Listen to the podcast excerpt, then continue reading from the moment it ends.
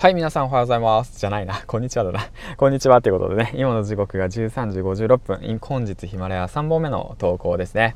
なんだかんだで3本目ですね。はい、ということで、この番組は工場勤務10年目サラリーマンが発信力を身につけ、そしてね、工場から脱出するまでの物語、そして声だけでこう、えー、っと、声だけで年収1000万を稼いで、えー、と声だけで起業するだけの物語をね、えー、するだけじゃないね声だけで起業する物語をね配信していきますはいということでえー、っと「鬼滅の刃」見に行ってきましたうんあのー、鬼滅の刃見に行ってきました。はい。ということでうん。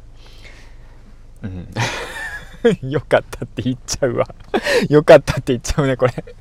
ほんとね、うんともうね、よかったって言わないようにしようかなと思ったんだけど、よかったって言っちゃうね。まあ、やっぱりいいもんはいいんですよ。うん。でもやっぱこういうものはね、一日経ってから、まあ、言葉にしたらなんか出てくるのかもしれないんですけども、あの、今回ね、じゃあ、鬼滅の刃を見て、で、えっと、じゃあどうしようかなと思って考えていて、うん、何を、どういったタイトルをつけたらみんなが聞いてくれるかなって考えてるんですね。ヨッシーさんがタイトルのがね、すっごい重要だよって言ってたし、プロネコさんもね、タイトルがすっごい重要だよって言ってて、だからもう僕もね、タイトル考えましたよ。ね、すごいね、いいタイトル考えたんで、これでね、来てくださった方、もし再生数が上がった方っていうのは、上がったら、あれなんですよ。タイトルが良かったってことでね。実験実験ってことで。はい、ということで今回のトークテーマなんですけども、鬼滅の刃から学ぶストーリーの重要性ってことについてね、話していきたいなと思います。なぜこんなにもね、鬼滅の刃が人気なのか、そしてなぜ鬼滅の刃、うん、のようなね、そのストーリーがね、えっと、万人受けするのか、っていうことについてね、少し考えていきたいなと思います。はい。えっ、ー、と、ストーリーの内容はね、そんな話したらいけないのかなって思うんですけども、その、黄金のパターンっていうものがあるんですよね。物語には。まあ、知ってるか人もいるかもしれないんですけども、ワンピースもそうですよね。何か目的があって、夢があって、それに向かって立ち向かっていく。そしたら壁が現れる。で、その壁に立ち向かっていく。そしたらくじける。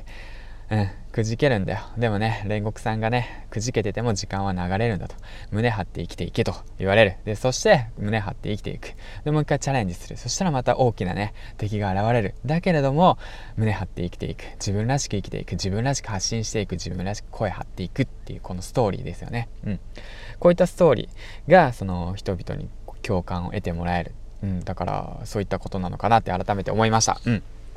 だからね、そのトークテーマに沿って話していくと、その、鬼滅の刃もね、そういった黄金のね、そのストーリー展開なんだなっていうのは改めて感じました。うん。で、そういったものをね、僕らも発信していこうっていうことですね。今回この鬼滅の刃から学んだことはそういったことです。はい。うん。まあ、真面目に話すとまあそんな感じなんだけど、うん。だから、なんて言うんだろうな、この、これを聞いてる、もしね、あの、リスナーのみんなが、あなたがですよ、あの、何を発信しようか迷ってるだとかね、どうしようかな、方向どうしようかなとかって迷ってるのであれば、あなたのね、生き様を発信していきましょう。うん、あなたの生き様、うん、あの、胸張って生きていきましょう。胸張ってね、声張って発信活動続けていきましょうよ。うん。そう。そして、で、なんて言うんだろうな。いや、もし問題点にぶち当たったらだよ。問題点にぶち当たったらそれも発信していこう、うん、それも発信していこう。僕は今こういう問題にぶち当たりました。だけども頑張っていきますって言ってね、まあ、だから夢に向かって僕は頑張っていきますっていうような発信をしていきましょうよ、うん、そうそうそうそう。であとはねそうだろうね。これポイントとしてはまあ僕も気をつけてるんだけどあれこれ話さない方がいいですね。うん。あれもこれも話さない方がいい。うん。とはそのまあ気をつけてるとこなんですけどね。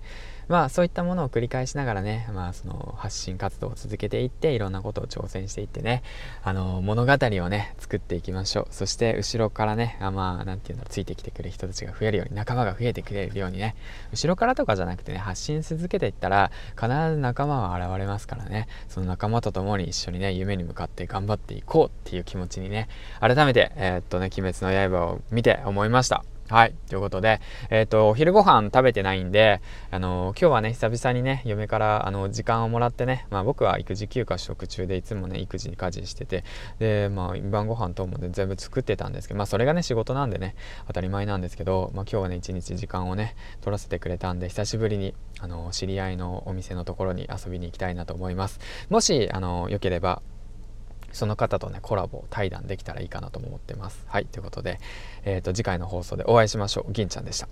バイバイ。鬼滅の刃めっちゃ良かったですよ。めっちゃ良かったですよ。ぜひ見てください。じゃあね。